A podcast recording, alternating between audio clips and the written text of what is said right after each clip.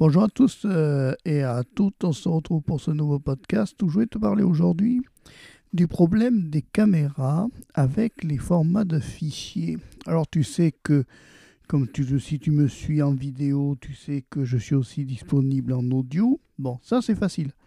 Parce que l'audio, bon, c'est soit le web, soit le MP4. Il n'y a, pas trop, a pas trop de soucis si tu veux là-dedans.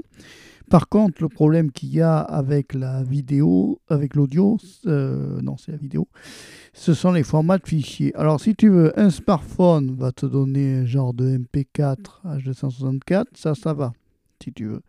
Par contre, tu vas prendre une caméra dite HD euh, du type réflexe numérique. Il va te donner un format qui ne sera pas du MP4, qui va te donner du MOV. Alors le format MOV peut être accessible euh, pour certaines plateformes comme YouTube, ça va. Par contre, euh, sur certaines autres plateformes, le format MOV ne passera pas. C'est-à-dire, par exemple, si tu le mets sur PeerTube, les lecteurs de PeerTube auront un grand souci pour utiliser le format MOV. M-O-V ça va t'impliquer automatiquement de réencoder l'ensemble de ta vidéo que tu as créée dans le but de la mettre en format MP4, H264 et H264 c'est l'audio, la compression et l'audio en AAC en format. Si tu respectes donc ces règles, cette, cette, ce formule-là, tu n'auras pas de problème au niveau de ta publication de vidéo. Par contre, euh, si tu ne respectes pas ce format-là, il va t'arriver des gros pépins. parce que certaines plateformes ne lisent pas tous les formats. Et c'est très embêtant parce que euh, quand on crée un fichier vidéo, ça implique une plateforme qui ne prend pas tous les formats, il faut la réencoder. À partir du moment que tu dois réencoder une vidéo, tu dois utiliser un logiciel qui s'appelle, qui est gratuit, qui s'appelle Handbrake. Tu télécharges ça, tu installes, c'est gratuit. Maintenant, attention, dans certains cas, tu peux avoir des pertes, des pertes dans l'interprétation de l'audio et des pertes dans certaines dans qualité de vidéo. Alors, bien respecter les formats 720p pour YouTube et, euh, Odyssée de mémoire. Euh, ça, ça va bien. Après, le problème de, tous ces, de toutes ces plateformes-là, c'est que certaines, si tu veux, euh, autant YouTube, il est établi, il est dur, mais il est établi.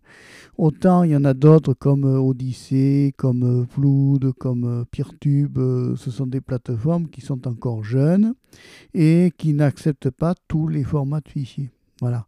Donc ça implique dans certains cas d'aller réencoder la vidéo dans un format bien sûr différent, dans le but de créer, d'avoir autre chose, si tu veux, d'avoir un autre format qui, soit mieux assimilé par ta plateforme de, de, vidéo. Voilà. Alors pense-y euh, avant de publier une vidéo, même si tu l'as tournée avec ton smartphone, regarde bien quand même avec ton smartphone euh, le format dans les paramètres de ton téléphone portable. Tu as un icône euh, appareil photo. Si tu vas dedans, tu vas retrouver à l'intérieur de, de ça, tu vas retrouver une notion de format et d'enregistrement. Tu mets bien MP4, H264 et minimum 720p. Pourquoi minimum 720p Parce que c'est ce qui prend toutes les plateformes concurrentes à YouTube. Si tu ne veux pas faire du YouTube, si par contre si tu veux faire du YouTube, tu peux aller en 4K direct. Mais attention, euh, tous les youtubeurs n'ont pas droit à la 4K en rendu. Hein. Il faut pas rêver. Donc ça demande quand même à avoir une certaine, euh, certain réglage. Dans le cas d'un montage d'un podcast en vidéo, euh, tu peux rester en MP3 par exemple. Tu es, en code en MP3, tu mets juste un titre et un audio et ça y est, ça marche. par contre, si tu montes un podcast en vidéo, il faut quand même que tu sois en MP4. C'est toujours pareil, c'est une guerre des formats qu'il y a entre les plateformes et qui n'est pas évidente quand même à gérer parce que trois quarts des plateformes, ben, elles ont leur propre format de lecture et puis ça dépend des lecteurs aussi que fournit la plateforme. Parce que certaines plateformes de lecture audio n'ont pas tous les lecteurs qui permettent de tout faire. Voilà. Donc ça, c'est des choses à penser, c'est des choses à calculer avant Et euh, c'est important de connaître, note-toi bien ce que je t'ai dit avant, c'est-à-dire les formats de fichiers, parce que ça peut te servir tout au long de ta vie de créateur de contenu vidéo. Évidemment, celui qui n'a qu'un audio, il peut utiliser soit le MP3, soit le web.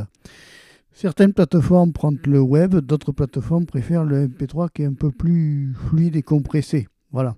Après, ça dépend dans quelle direction tu veux aller dans ton audience et qui tu veux toucher par rapport au format audio. Voilà. C'est des choses à penser, que, ce soit l'audio ou la vidéo, il y aura toujours une compression utile à, appliquer, si tu veux, au format de fichier. Parce que sinon, euh, ça fait des fichiers énormes.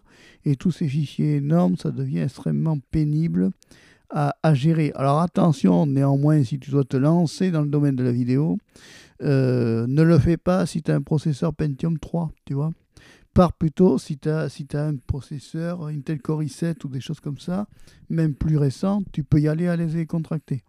Mais si tu as des vieux PC ou un truc reconditionné que tu as acheté 3 francs 6 sous dans un magasin dont on est en train du reste de multiplier le reconditionnement, on retrouve maintenant des vieux PC sous Windows 7 quand c'est pas Windows 95, déjà j'en ai vu un chez Leclerc, hein. euh, ça, fait, ça, date un peu et ça c'est un peu obsolète si tu veux. Euh, tu as certains PC qui reconditionnent, ce qu'il ferait mieux pas reconditionner du tout. faut pas oublier que le PC reconditionné à l'origine, c'est un PC qui est tombé en panne, qu'ils ont réparé et qu'ils ont remis dans le droit chemin. Dans le chemin du... Ils ont réparé les, les pannes, les pièces, ils ont changé les pièces pour des neuves qui étaient en panne et après ils ont remis, si tu veux, des nouvelles pièces et ça te remet en place l'appareil. Maintenant, le problème de ça, c'est que automatiquement, à partir du moment que c'est un ancien PC, euh, tu n'auras pas tous les avantages qu'ont les derniers PC qui sont sortis. Hein, ne rêve pas. Euh, ok, tu paies moins cher, mais après, le problème, c'est ça. C'est la gestion de tous ces fichiers-là. De tous ces, ça lira peut-être pas tous les formats, ça fera peut-être pas tout ce que fait maintenant. Euh, maintenant, après, tu as tu n'es pas obligé de, marcher dans du reconditionné.